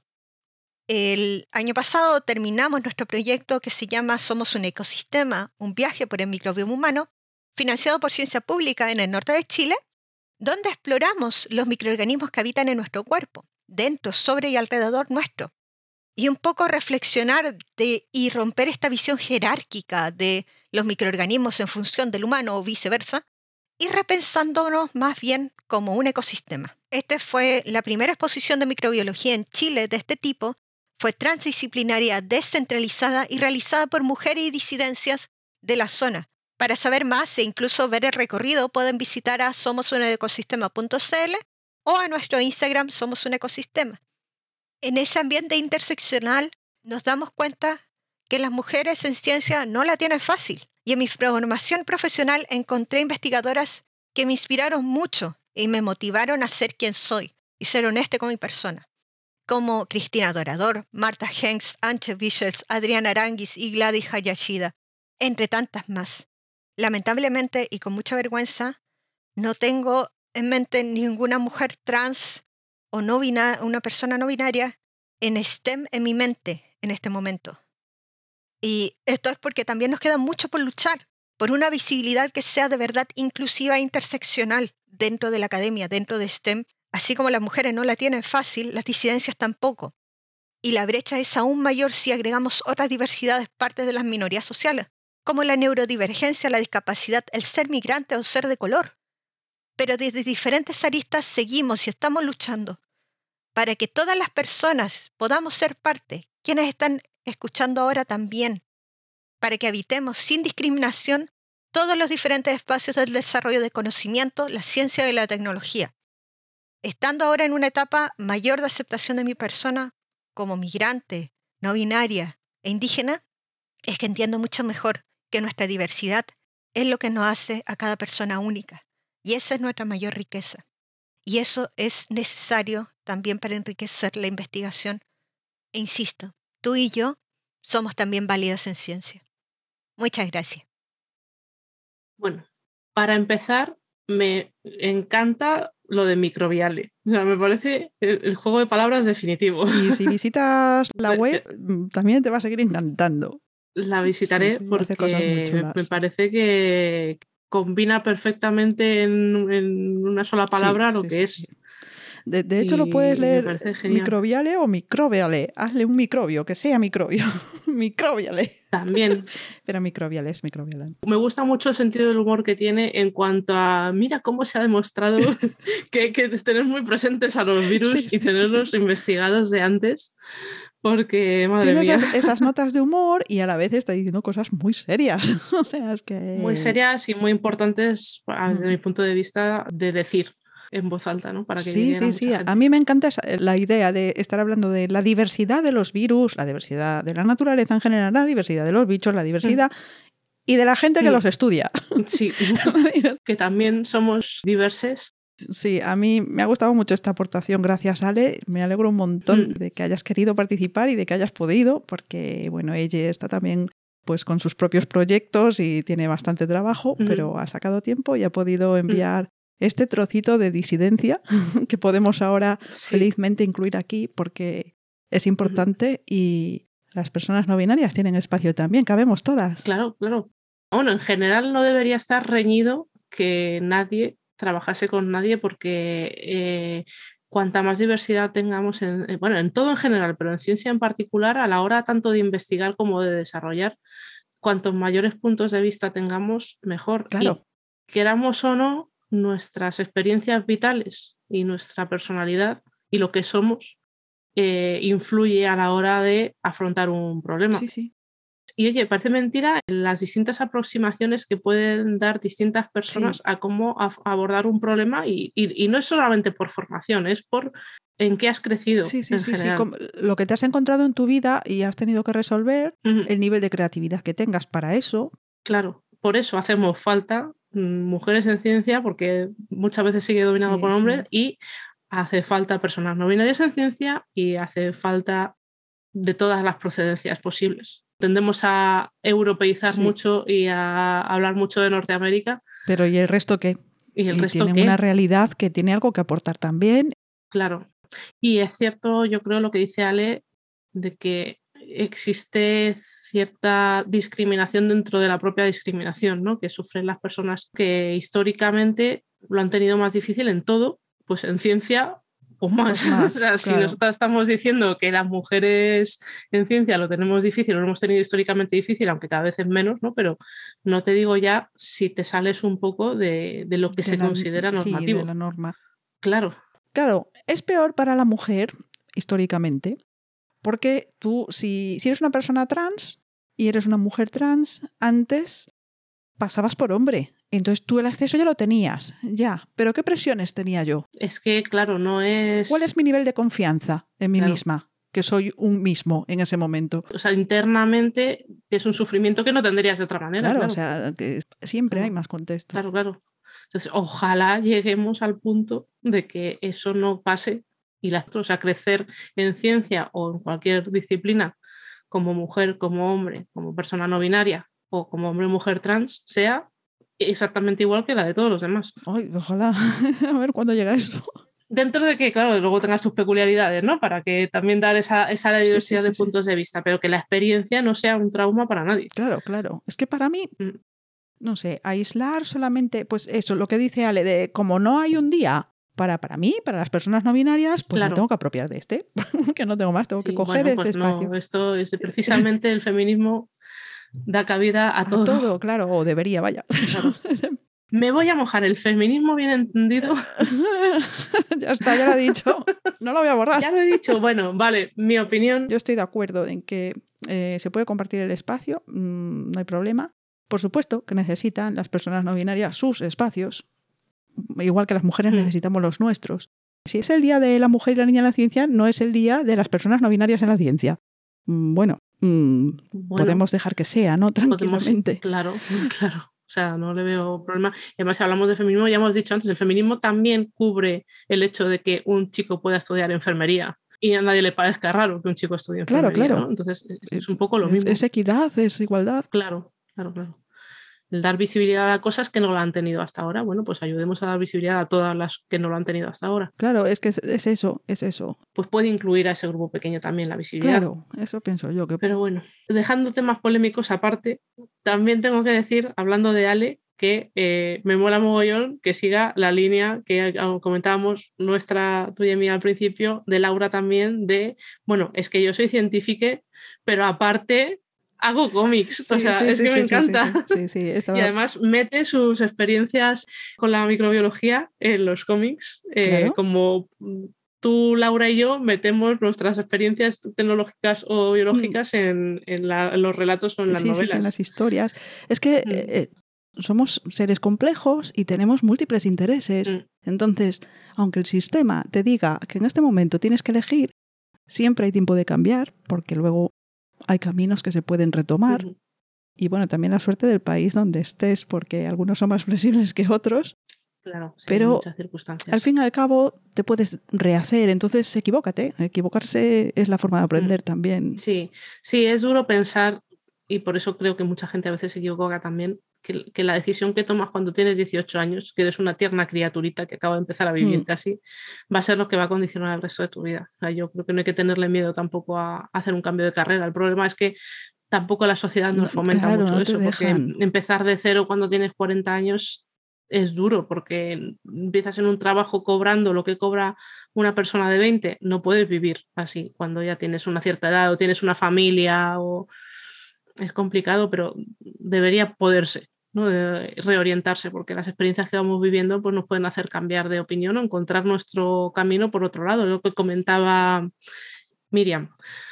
de, bueno, pues además ahora soy emprendedora y ayudo a otras mujeres a hacer esto. Bueno, pues estudio, estudio Montes, pero Y he hablado de eso, básicamente. Es, la parte que a ella más le llena o más le interesa o, en ese momento pues tenía más ganas de hablar. Y combinándolo con todo lo demás, porque no es que dejes una cosa para hacer otra. En ocasiones, pues sí, hay que elegir y hay que dejar una por otra. Pero otras veces... pero bueno. Créate tu propio mm. microbiale, ¿no? Claro, claro. Tu propio espacio mm. con todo combinado, que además está muy chulo, sí, sí, visitadlo. Sí, sí, lo buscaré porque... Pues mira, mientras buscas, vamos con la siguiente invitada, ¿vale? Hola, soy Olaya Martínez, doctora en biología y trabajo en el Centro Internacional de Neurociencias Euroespes. Yo de pequeña no quería hacer biología, ni ser investigadora, ni nada de esto. Es más, no quería saber nada de plantas y animales. No me gustaban demasiado. Yo lo que quería era ser periodista y lo tenía clarísimo. Me encantaba leer, escribir.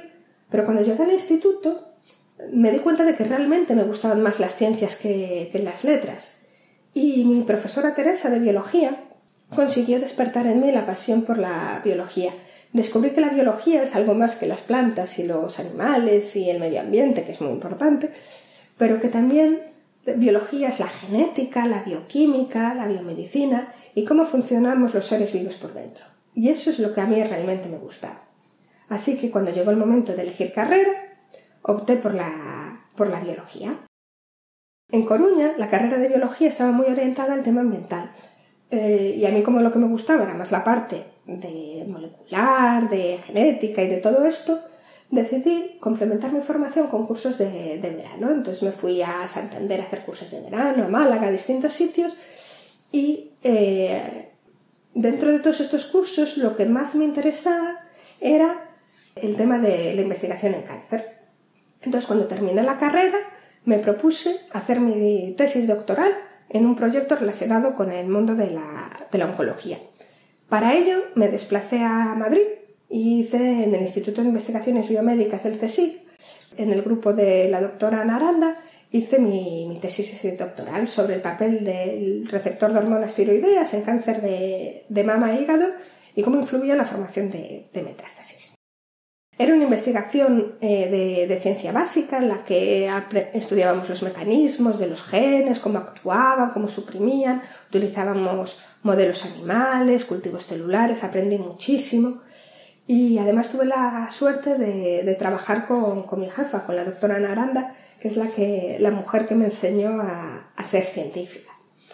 Pero bueno, pasaron los, los años, allí estuve 14 años y, y me entró un poco la, morriña y la verdad tenía ganas de ver un poco la, aplicación de, lo que estaba de lo que estaba investigando. Y me salió la oportunidad de volver a Coruña, al INEVIC, al grupo de plasticidad epitelial y metástasis de la doctora Angélica Figueroa, a un proyecto para buscar nuevos fármacos antitumorales para cáncer de, colon metastásico.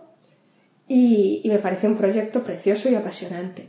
Era un proyecto en el que buscábamos, primero con un screening informático eh, virtual, nuevos fármacos para, este tipo de cáncer. Y después de testar muchos posibles fármacos, encontramos uno que, que tenía muy buena pinta, un buen candidato. Entonces lo patentamos y estábamos intentando montar una spin-off para llegar a hacer un ensayo clínico con este fármaco. Este es el sueño de cualquier investigador en oncología, llevar al paciente tu investigación.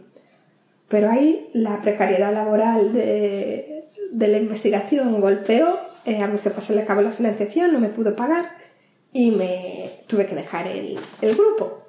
Pero bueno, tuve, tuve suerte y al poco tiempo eh, encontré trabajo donde estoy ahora, en el Centro Internacional de Neurociencias Euroespes como jefa del Departamento de, Epigenética Médica. Es un, grupo de, investigación aplicada eh, en el que tenemos muchas muestras de los pacientes que vienen al, centro, en el que tenemos también un pequeño animalario, eh, tenemos cultivos celulares y eh, tenemos dos líneas principalmente de investigación.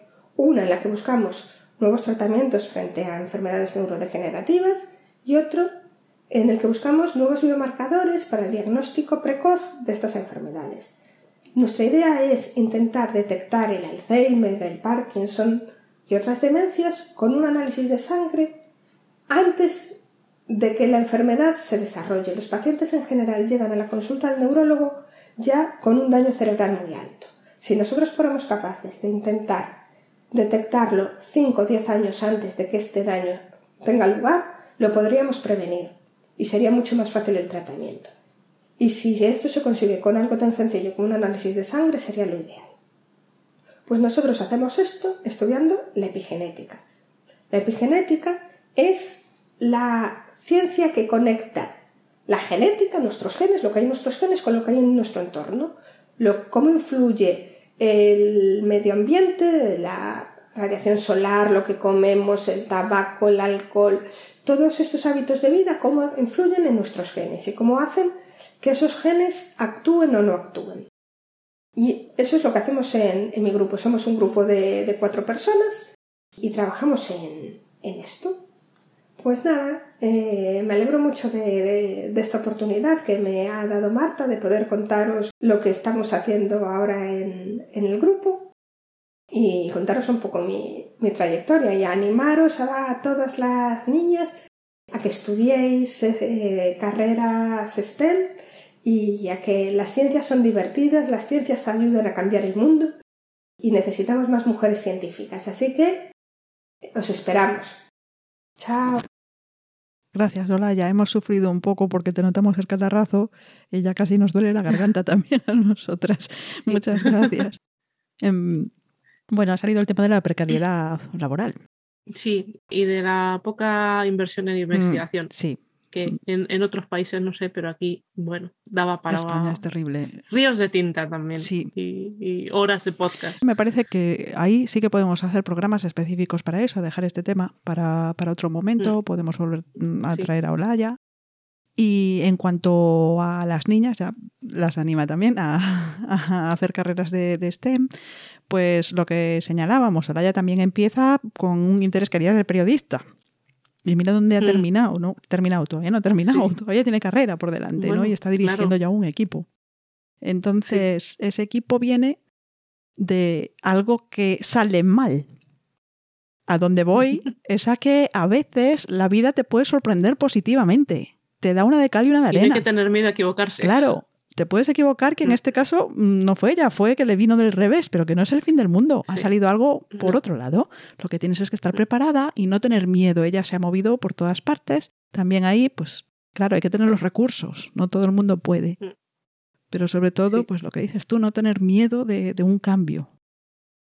A mí, yo estoy escuchando estos audios y estoy flipando y me pasa en general cuando escucho a gente que se dedica a temas como los que se dedica Olaya, de oncología y demás. Es una admiración tal a decir, bueno, es que esta gente, su trabajo, su día a día, todo su talento lo emplean en cosas que ayudan a toda la humanidad. sí, que a lo mejor algo que está haciendo ella pues mira, ese fármaco que funciona, que no sé qué, que no sé cuánto, pues tienes que pasar tú por esa experiencia y a lo mejor estás, te están aplicando eso que, ella ha hecho. Si Ola ya no está ahí, a lo mejor no sale. Eso es, yo muchas veces pienso, bueno, es que mi trabajo tampoco, yo, yo no estoy en, cosas tan importantes. Yo no hago cosas tan importantes para la humanidad. Sí que es cierto que luego ya también he hecho referencia a la informática, y que al final la informática está por debajo de todo y damos soporte a todos, a todos los sistemas. Yo lo pensé y dije, mira, ahí está. yo no puedo decir, jo, yo estuve en tal proyecto que fíjate lo que hizo que fue tan bueno para la humanidad. Pero bueno, sí que esas cosas se ejecutan en equipos que a lo mejor mantengo instalado yo, ¿no? Pero bueno,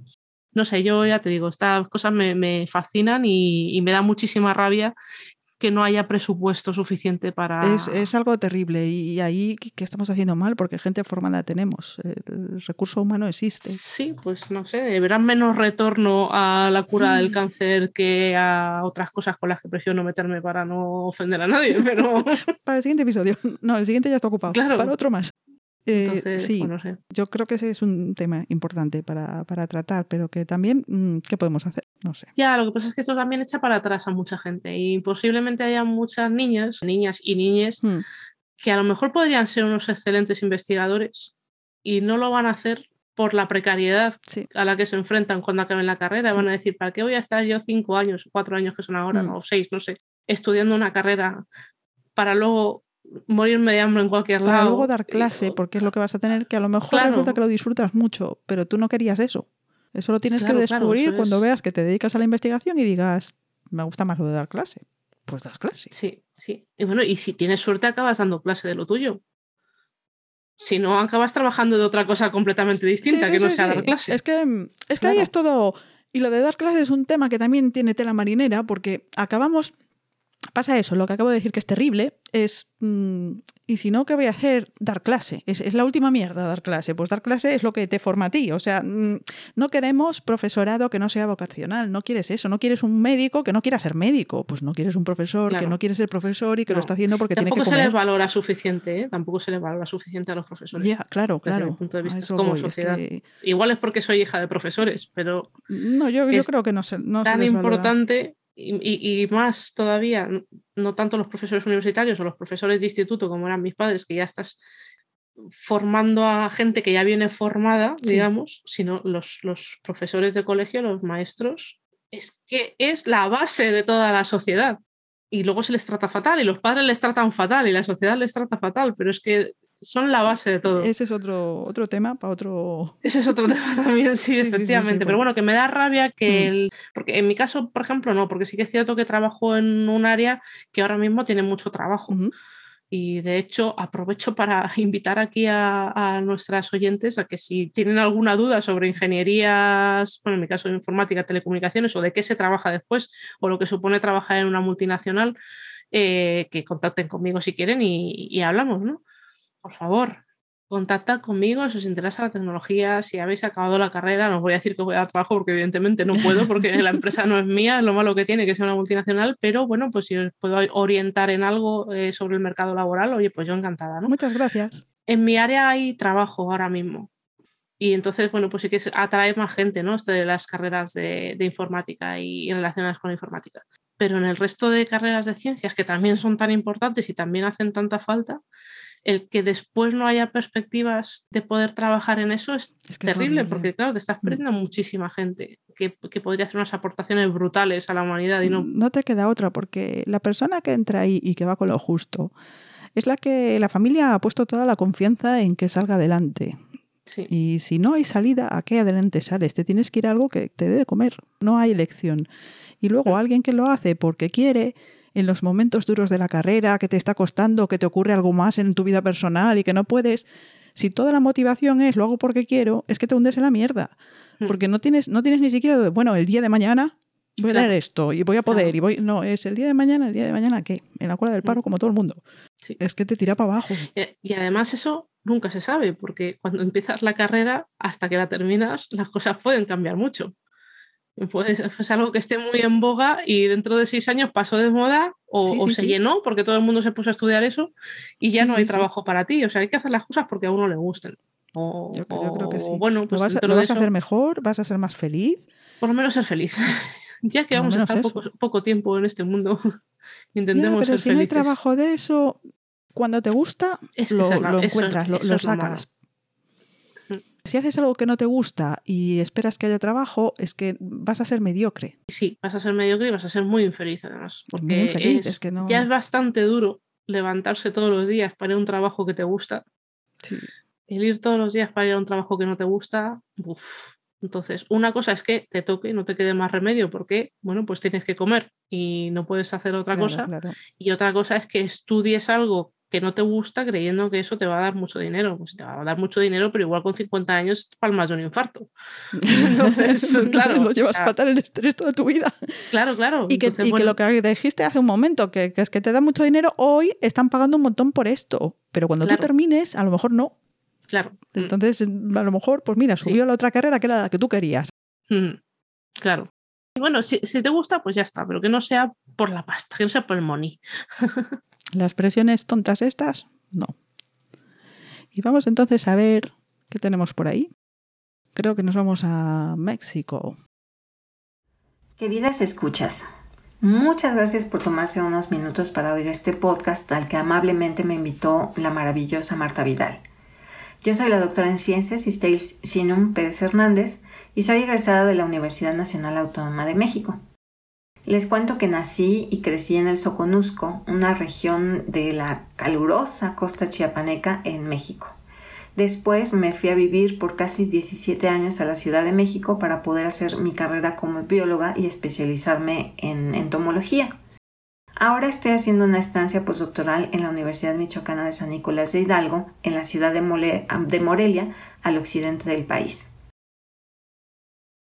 Yo, eh, como entomóloga, estudio a los insectos o bichos o alimañas, como también les llaman, y eh, para ello, pues voy al campo con mis redes o mis trampas, colecto a estos animales alados de seis patas, los llevo al laboratorio para identificarlos y los preparo para su correcto depósito en colecciones científicas.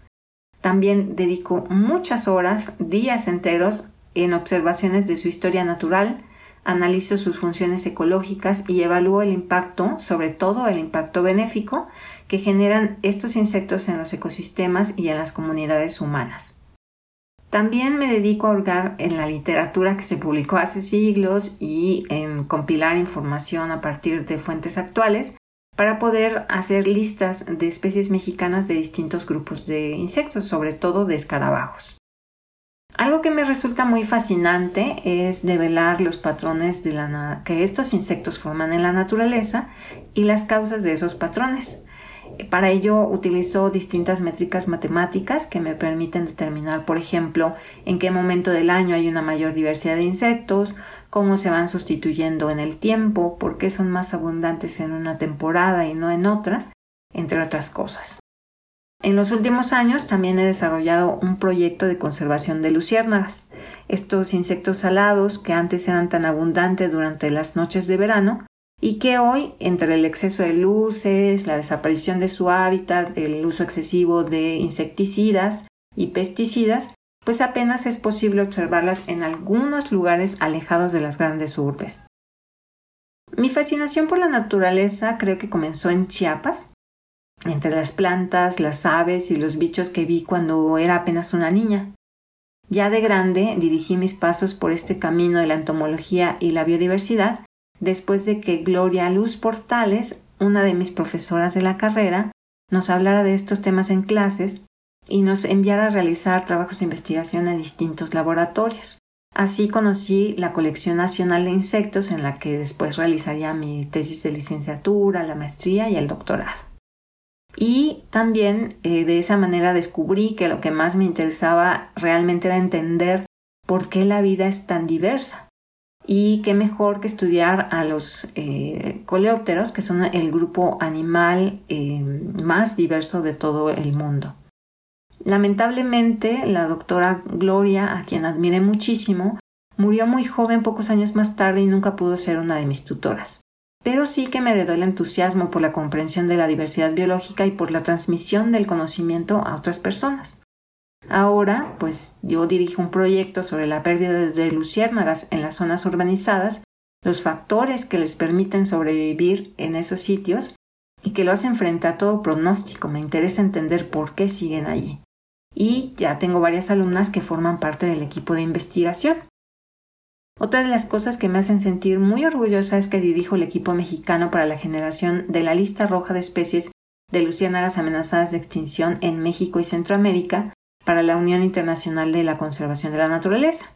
El equipo está conformado por siete mujeres y un hombre que son de distintos países y áreas de la ciencia, y esperamos que a través de este proyecto se puedan conservar las últimas poblaciones de en el mundo. En lo personal, también espero que en el futuro cercano yo pueda tener un laboratorio propio para continuar realizando más investigación en este y otros proyectos. También quiero contarles que formo parte del colectivo Cúmulo de Tesla, un grupo de artistas, escritoras, científicas y comunicadores de la ciencia que tiene la intención de transmitir el conocimiento a públicos de distintas edades y que no son especializados. Gracias a este colectivo he descubierto un maravilloso diálogo entre disciplinas que pues ha marcado mi forma de hacer investigación para siempre. Y también me ha permitido poner los pies sobre la tierra, tanto la real como las imaginarias. Y pues nada, hasta aquí este audio que espero les interese y les guste mucho. Saludos. Pues claro que nos interesa y nos gusta mucho Sistel, gracias. y, y, nos interesa que es una señora que le pones un bicho delante y se pone a analizarlo, no sale corriendo, ¿sabes? Igualita que yo. Tú también vas de Dora a la exploradora ahí, con tu Uh, red uh, y tú todo. Va, que va, que va. Todo lo contrario.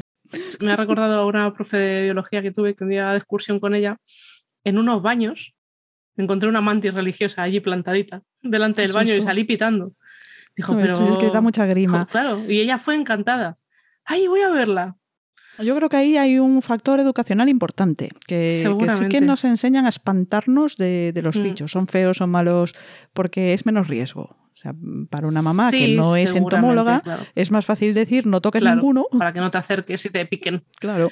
Sí, sí. Pues esta decía eso, decía que era bichóloga. Dice, yo soy bichóloga, a mí me gusta esto. Digo, ahí a- Claro, claro, y cuando te gusta, te gusta. La verdad es que sí que hay, yo recuerdo algunos en las prácticas, cuando estudiaba algunas prácticas con escarabajos y cosas así, y la verdad es que hay algunos que son pero chulísimos, ¿eh? unos colores que flipas, que dices, pero este color es natural, de verdad. A veces tienen así como un rollo metalizado, unas cosas. Claro, es que precisamente esos son los que los niños igual se acercan a verlos y precisamente son los más venenosos. Mm, s- Sí, bueno, Claro. depende también, pero eh, las cosas llamativas llaman por algo. La naturaleza Claro. también sabe lo que está haciendo. Sí. Eh, menciona Sistale el, el grupo este, el cúmulo de Tesla, que yo creo que lo tengo, a ver, para las que sois así más tuiteras, que yo también, he creado una lista de, de cuentas de interés desde Navegando Cultura, muy variopinta, va a haber de todo, van a estar las, las colaboradoras, las invitadas, todo el mundo, y así os podéis encontrar ahí. Y ese grupo ya está añadido, o, tuve intención. si me he olvidado, lo añadiré. lo podéis encontrar ahí. Y si no, pues a ver, a ver si hago una colección de enlaces, aunque no sea en el momento de sacar este podcast. Y, y os dejo todo en la web o en algún lado. Bueno, mi Twitter es más de escritura que de, de ciencias, pero bueno, de vez en cuando meto la cuña, ¿eh? sigo reivindicando lo mío también, pero sí, sí. Yo lo estoy cambiando porque también estaba muy orientada a escritura, pero como parece que me, me he desligado, yo no sé, no sé por qué pasa esto. Mm, fases de la vida. Sí, sí, sí. sí. En mi crisis de los 40 y me pongo a hacer un podcast. Bueno, oye, pues aporta mucho. Yo espero, vamos, esto Espero que aporte. seguro que alguien ahora que lo escuchará y dirá, ay, pues yo, yo también. Me ha, me ha gustado lo de los bichos, eso. Venga, voy a hacer bichos. No, a mí me ha gustado lo de la genética esa. Claro. Pues aún nos faltan los huesos. Vamos a escuchar los huesos. Hola, soy Aurora Grandal, soy de España y soy doctora en biología. Cuando yo era pequeña a mí me gustaba mucho la naturaleza y siempre quería hacer algo que tuviera que ver con los animales, sobre todo, porque me gustaba observar a los animales, cuando íbamos en verano a la playa, ver en los charcos los cangrejos, em, las plantas, los pájaros, todas estas cosas siempre me gustaron y siempre tuve bastante claro que quería estudiar algo relacionado con la naturaleza, con las ciencias naturales. Mm, Cuando tenía 14 años, más o menos, leí un- unos artículos, un libro de artículos de divulgación de Isaac Asimov, que era un gran divulgador de la ciencia, además de que era científico él también, ¿no? Era bioquímico Mm, y también era escritor de novelas de ciencia ficción. Pero lo interesante era la divulgación que hacía. Leí unos artículos que hablaban sobre el tamaño y la forma de los animales y por qué no podía cambiar sin cambiar la forma de funcionamiento que tenían esos animales. Entonces eso me gustó mucho porque vi que para estudiar la naturaleza no solo había que saberse los nombres de las cosas, sino saber cómo funcionan, ¿no? Eh, ¿Por qué funcionan así? Eso me gustó muchísimo. Y luego también en el instituto un profesor nos habló de una científica que se llamaba Rachel Carson, que en los años 50 del siglo XX fue una de las pioneras que habló de ecología y de la protección de la naturaleza.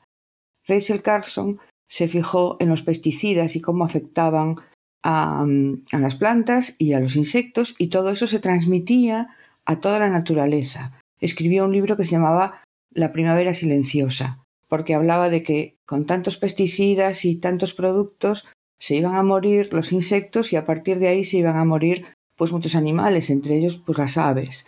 Por eso la primavera silenciosa. Y esto me marcó mucho también, porque la protección de la naturaleza también me pareció un tema pues de mucho interés. Entonces decidí estudiar biología. Fui a la universidad, estudié biología y lo que pasa es que me gustaba todo. Cualquiera de los temas de la biología a mí me gustaban. Entonces Lo que quizá ya desencadenó mm, por dónde me dirigí después fue el ver en el laboratorio unos restos de huesos de animales pues ya extinguidos, como eran los osos cavernarios. Y, que me dijeron, bueno, esto es de por aquí, hay yacimientos, pero esto no lo está estudiando nadie. Y dije yo, pues lo voy a estudiar yo. Animales extinguidos, algo que nunca había pensado hacer antes y sin embargo pues fue lo que me gustó más, sobre todo poder estudiar animales que vivieron en el pasado y poder aplicar ese conocimiento hacia lo que ocurre en la actualidad, ¿no? Como los cambios del pasado fueron de tal manera que hicieron que ciertas especies sobrevivieran y ciertas especies se extinguieran y eso poder aplicarlo hacia lo que ocurre en la actualidad y lo que puede ocurrir en el futuro.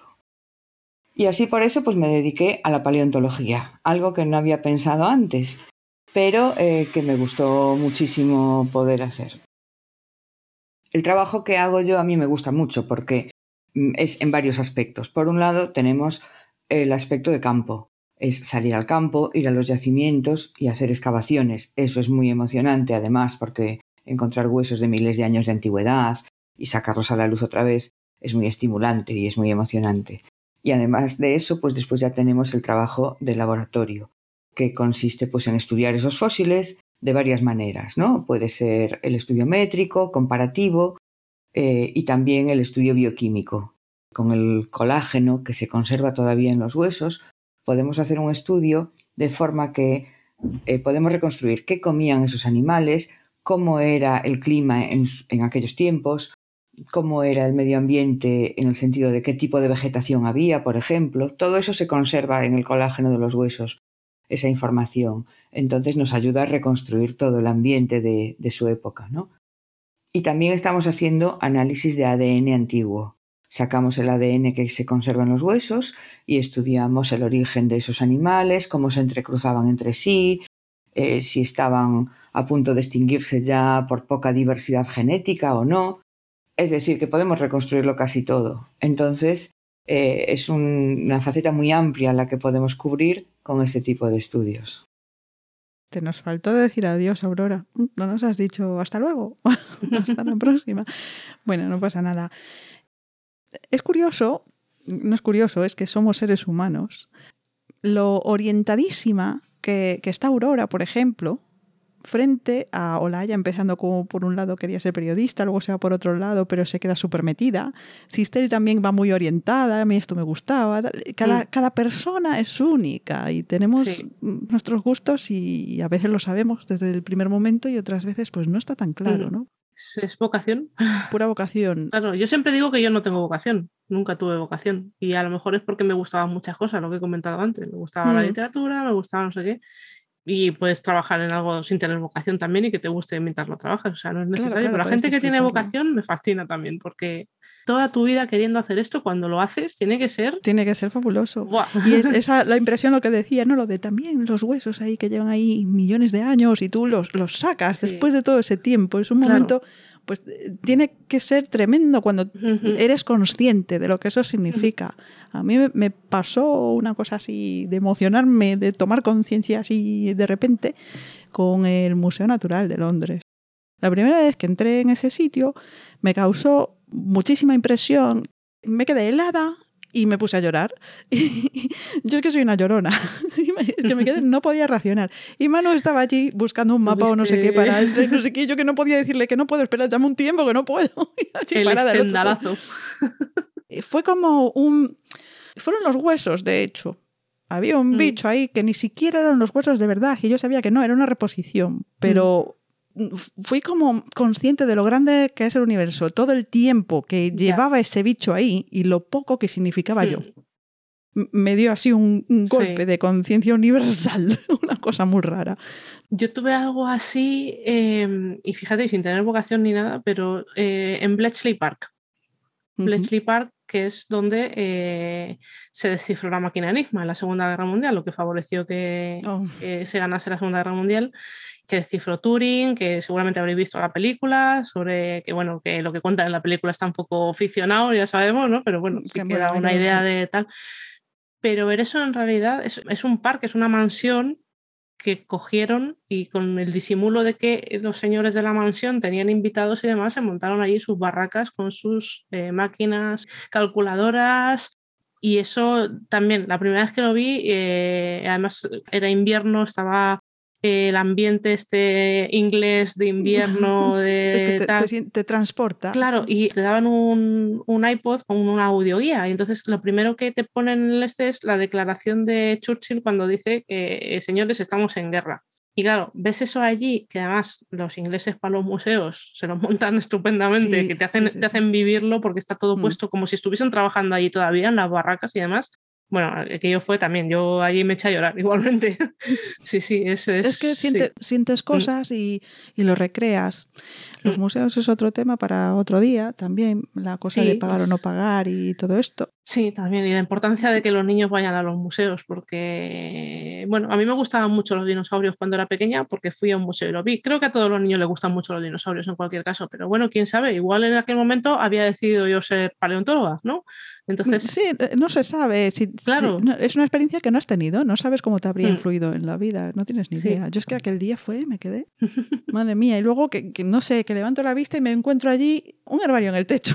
y yo, madre mía, empiezo a evocar nombres de los libros de botánica, pero una cosa... claro. es muy impresionante, es que se lo ocurran mogollón, es verdad. Sí.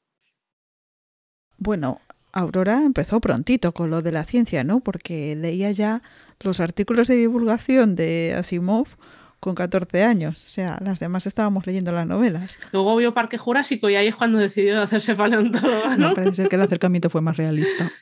Sí, creo que sí, creo que sí, afortunadamente.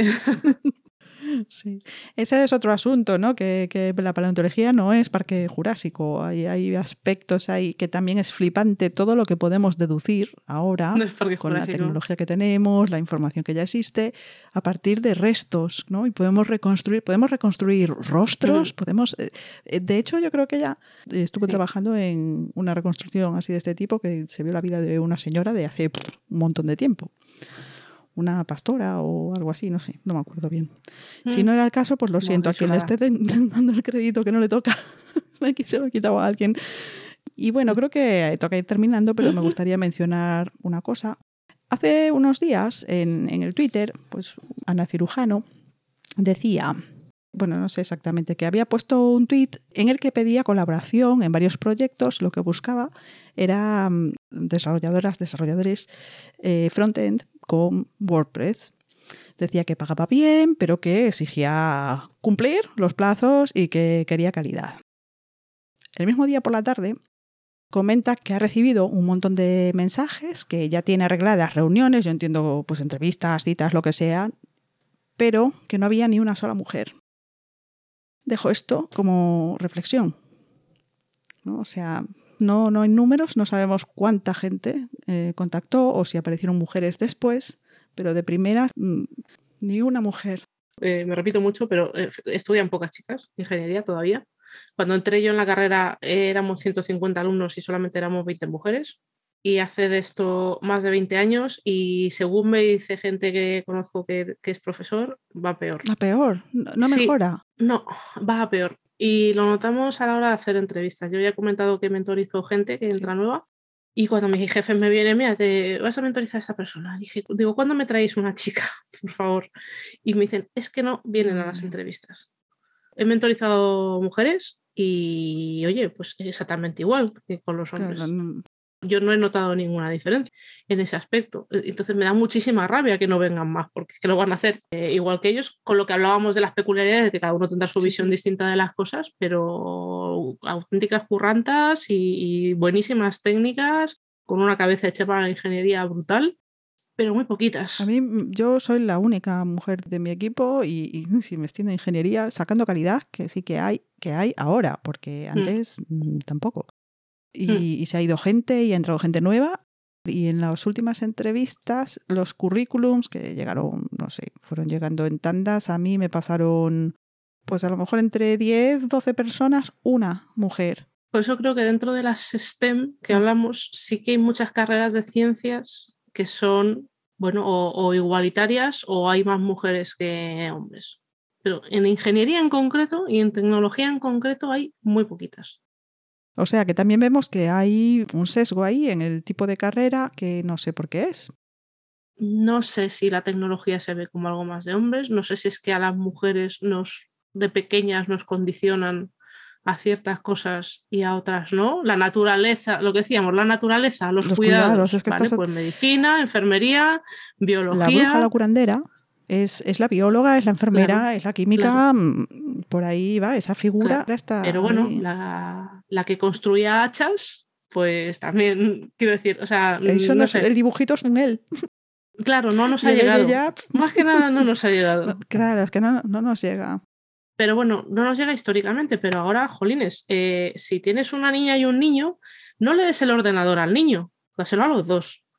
Esto es general, esto es para todas, todes y todos. Eh, hay, que, hay que entenderlo y, hay que tomar parte. Entonces, tiene que estar, los chicos también tienen que estar educados para dejar que a las chicas les guste la tecnología y entender que a las chicas también les gusta la tecnología y luego las empresas pues tienen que proteger eso también. Claro, porque es, el fuerte, es, la institución en, ese momento, ¿no? Entonces, eh, si no hay mm. apoyo, ¿qué haces tú individualmente? Poco, lo que puedas, pero poco. Mm. Y yo creo que por mm. parte de, de los varones, los chicos, a veces hay situaciones en las que no des un paso adelante por una mujer, porque ella se puede defender, pero otras veces la mujer está en una posición en la que no puede defenderse, porque se juega el puesto, porque se juega lo que sea. Ahí es donde los varones tienen que dar el paso adelante y hablar por la mujer, pero no cuando ella puede hacerlo por sí misma. Hay situaciones que, se dan a veces en las que por lo que sea no se puede, ¿no? Y pues ahí hay que dar ese pasito, ¿no? Claro. Y si no, por lo menos, si ella no está adelante y están hablando de ella, pues cortar ahí, ¿no? Habla ahí, corta ahí y di, mira, esto no mm, procede. Claro, si tenéis que decirle algo, esperéis a que venga y se lo contáis. Y ya está. Claro. O sea, no, no seas partícipe por omisión. No, si yo no dije nada, no, pero te callaste la boca. Tampoco mm. hiciste nada por pararlo, que a veces pues no se puede y no se puede, pero muchas veces sí se puede. Sí, eso es. Así que bueno, pues a ver si hay suerte y la cosa va cambiando un poco, porque ya digo que la visión es muy valiosa, la de todo el mundo, y, y, siempre tenemos algo que aportar. Y sobre todo me da pena que sean chicas a las que les gusta y no lo hagan por miedo a, al bullying. En este caso no es, miedo a no tener trabajo porque trabajo ahí, pero sí que puede ser miedo a, pues eso, a estar en un entorno en el que no vayas a estar trabajando a gusto. Y hombre, eso es una pena.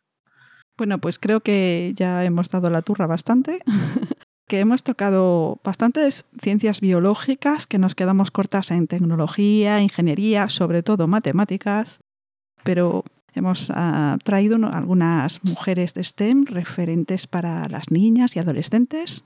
Son de diferentes países. Una persona no binaria para recordarnos a todas y todos que no todas las personas con vulva son mujeres.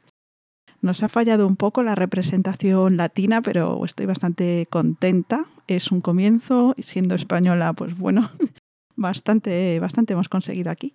Una vez más, compañeras latinas, os estoy esperando. Recordad que tenéis a, a, vuestra disposición para consultas algo más concretas. La podéis encontrar en el grupo Navegando Cultura de Telegram. También está en las redes como Ana Saiz, si no, podéis encontrarla a través de mí. Estoy en la web navegandocultura.com. Visita la sección de contactos para ver cómo hacernos llegar tus sugerencias o tus anécdotas. Si os gusta el proyecto Navegando Cultura, es importante que lo apoyéis con suscripciones en las plataformas de podcasting para que llegue más gente. También que difundáis, comentéis y deis me gusta en las redes. Ya sabes, navegandocultura.com. Muchas gracias por estar ahí y hasta el próximo episodio.